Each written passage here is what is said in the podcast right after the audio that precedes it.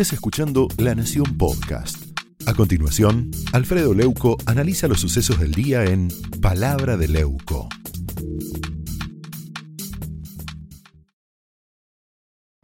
de muchas cosas muy picantes políticamente. Primero las definiciones de Mauricio Macri en España, que han sido durísimas contra Alberto Fernández, tal vez de las más duras que Mauricio Macri, tal vez influido por lo que está pasando en el correo y por la persecución que está sufriendo, este, declaraciones en España durísimas de Macri, pero también, y aquí también está interesante y por eso decía picante, declaraciones del gobernador de Jujuy, Gerardo Morales, muy crítico de Horacio Rodríguez Larreta y de María Eugenia Vidal, pero muy crítico en serio. ¿eh?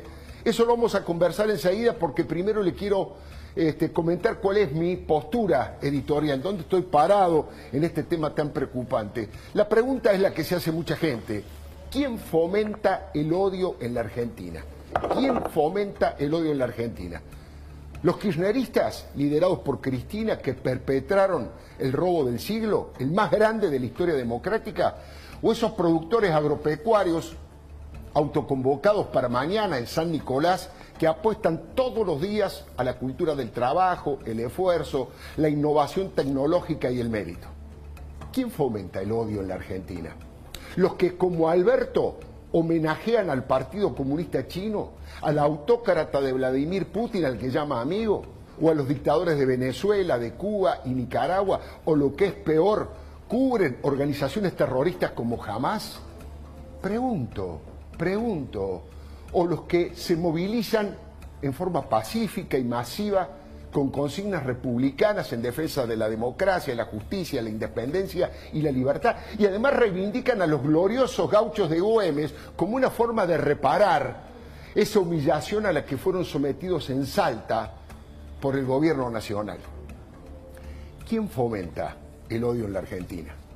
Muchachos peligrosamente ignorantes como los jefes de gabinete de Fernández y de Kisilov que son capaces de decir que la oposición sostiene que este país es una mierda o que los críticos del gobierno superaron el horror genocida del nazismo. Recuérdelo, no hay que olvidar lo que dijo Carlos Bianco, ¿eh?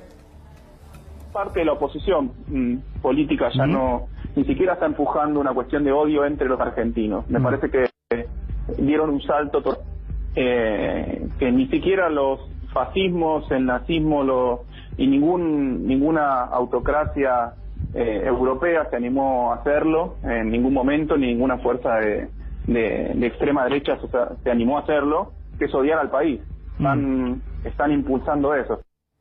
Odiar al país. ¿Son estos muchachos los que fomentan el odio o los ciudadanos independientes que exigen con firmeza, con pasión y sin banderas partidarias defender la producción, el trabajo y la educación. Esa asamblea cívica y multitudinaria de argentinos de a pie, de patriotas mansos que se cansaron de ser humillados y van a gritar sus reclamos tan fuerte como cuando cantan el himno nacional. ¿Quién fomenta el odio en la Argentina? Los que toda la vida vivieron de la teta del Estado y de nuestros impuestos, los que nunca tuvieron que pagar un sueldo o cubrir un cheque o rezar para que no llueva o para que deje de llover? ¿Los que han tomado medidas irracionales contra la exportación de carnes? ¿O se quedan con la parte del león de las cosechas de granos? ¿O han fundido a cientos de miles de comerciantes, de hoteles, de empresas de todo tipo? Podemos ver ese paisaje terrible de los lugares cerrados. ¿O en realidad los que eligieron esa tierra emblemática como San Nicolás donde en 1852 las provincias se comprometieron a organizarse como nación. De allí salió la convocatoria al Congreso General Constituyente, más federal imposible. Fue el acto fundacional de la República. Los organizadores autoconvocados dicen que allí germinó la semilla de una nación que medio siglo después se destacó entre los países más prósperos, desarrollados, progresistas e igualitarios del mundo. Por eso pregunto, ¿quién fomenta el odio en la Argentina? Los que traficaron vacunas y se las robaron a nuestros queridos padres o abuelos. Los que fomentan la violenta toma de tierras y el avance sobre la propiedad privada de la mano de personajes como Juan Grabois, que dispara contra los blancos de clase media y multiplica la discriminación? ¿O en realidad los que eligieron encontrarse San Nicolás de los Arroyos, a la vera del Paraná, el lugar que simboliza el encuentro, los acuerdos y los pactos preexistentes que permitieron que en 1853 se sancionara en Santa Fe la Constitución Nacional, nuestra ley suprema. Mire, el mensaje del acto de mañana es profundamente patriótico. Esa constitución tiene los pilares del federalismo, de la división de poderes, de la libertad y de la república. Por eso me pregunto, ¿quién fomenta el odio en la Argentina? Esto es lo que me pregunto. Los que multiplicaron la pobreza, la desocupación, la indigencia, la inflación, la asfixia impositiva, a pesar de que gobernaron durante tantos años, o los que acusaron a los runners, a los chetos, a los turistas, a los padres que querían abrir las aulas, a personas que exigieron la vacunación completa, o en realidad los que todos los días ponen el hombro para edificar una patria para todos, con la espalda quebrada y de sol a sol, que son los que aportan soluciones en lugar de culpables y dan seguridad jurídica y tranquilidad con mano de obra calificada y las neuronas desarrolladas para seducir capitales de todo el mundo que vengan a invertir en el crecimiento y en el empleo de nuestro bendito país. ¿Quién es el que fomenta el odio en la Argentina? Los que adoctrinan a los chicos y le ponen camisetas partidarias a la formación de nuestros hijos. Los que ponen como ejemplo a los peores gobernadores, los más feudales y autoritarios, como Gildo Infrano, los mafiosos sindicales y patoteros extorsionadores, como los Moyano. O que miran para otro lado frente a tantos talibanes despreciables que rompen los silobolsas en el campo por el solo hecho de hacer maldades y de hacer daño. O los chacareros que exportan y aportan miles y miles de dólares. Los que trabajan en las agencias de turismo o en la cocina de los hoteles, o los empleados de comercio, o los enfermeros mal pagos, y los médicos y policías que no son reconocidos ni en lo económico ni en lo profesional. Esos argentinos, comunes y silvestres, esos hermanos argentinos del montón, anónimos que no aflojan nunca y se bancan lo que vengan, son los que tienen fe en el cielo, pero trabajan la tierra. Como ese campesino que llevó, ahí lo estamos viendo, al cura gaucho brochero desde Pocho en Córdoba hasta San Nicolás. Ahí lo estamos viendo, desde Pocho a San Nicolás. Entonces, ¿quién fomenta el odio en la Argentina? ¿Los que ante todo hecho delictivo se ponen del lado de los victimarios? O las víctimas que padecen los robos y los crímenes y el miedo de que le pase algo a sus seres queridos. Mire, en marzo del año pasado todavía no había explotado la maldita pandemia, pero el presidente Fernández dijo que los autoconvocados son opositores disfrazados de chacareros, pese a que en realidad son el motor de la producción agropecuaria, que es la actividad económica más competitiva del país. Fue una provocación en línea con el pensamiento autoritario de Cristina.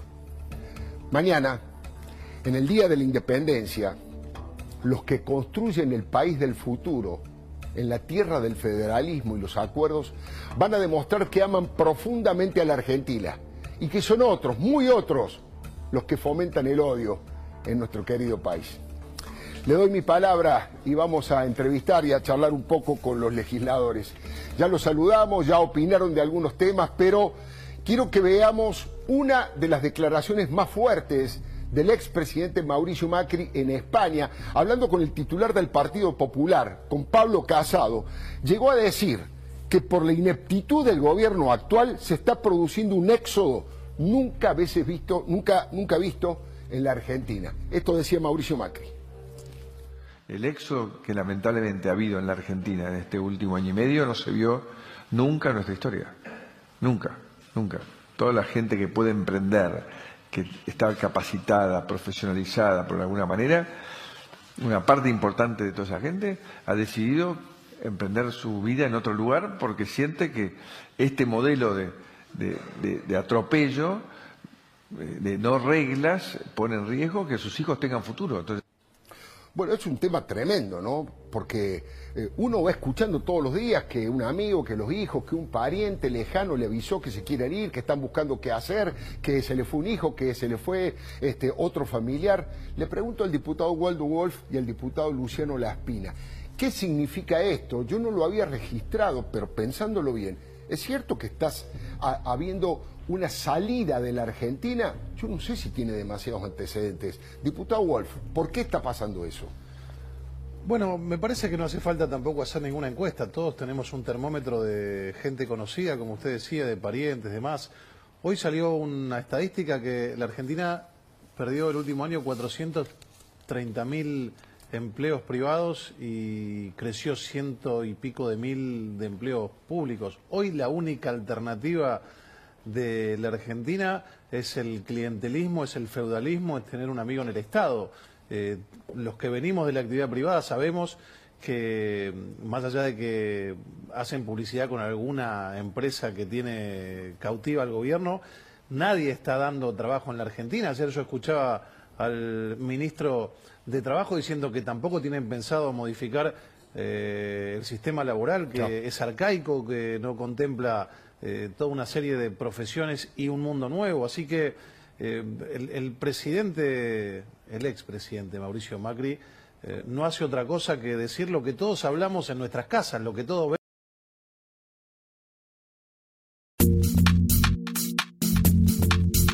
Esto fue Palabra de Leuco un podcast exclusivo de La Nación.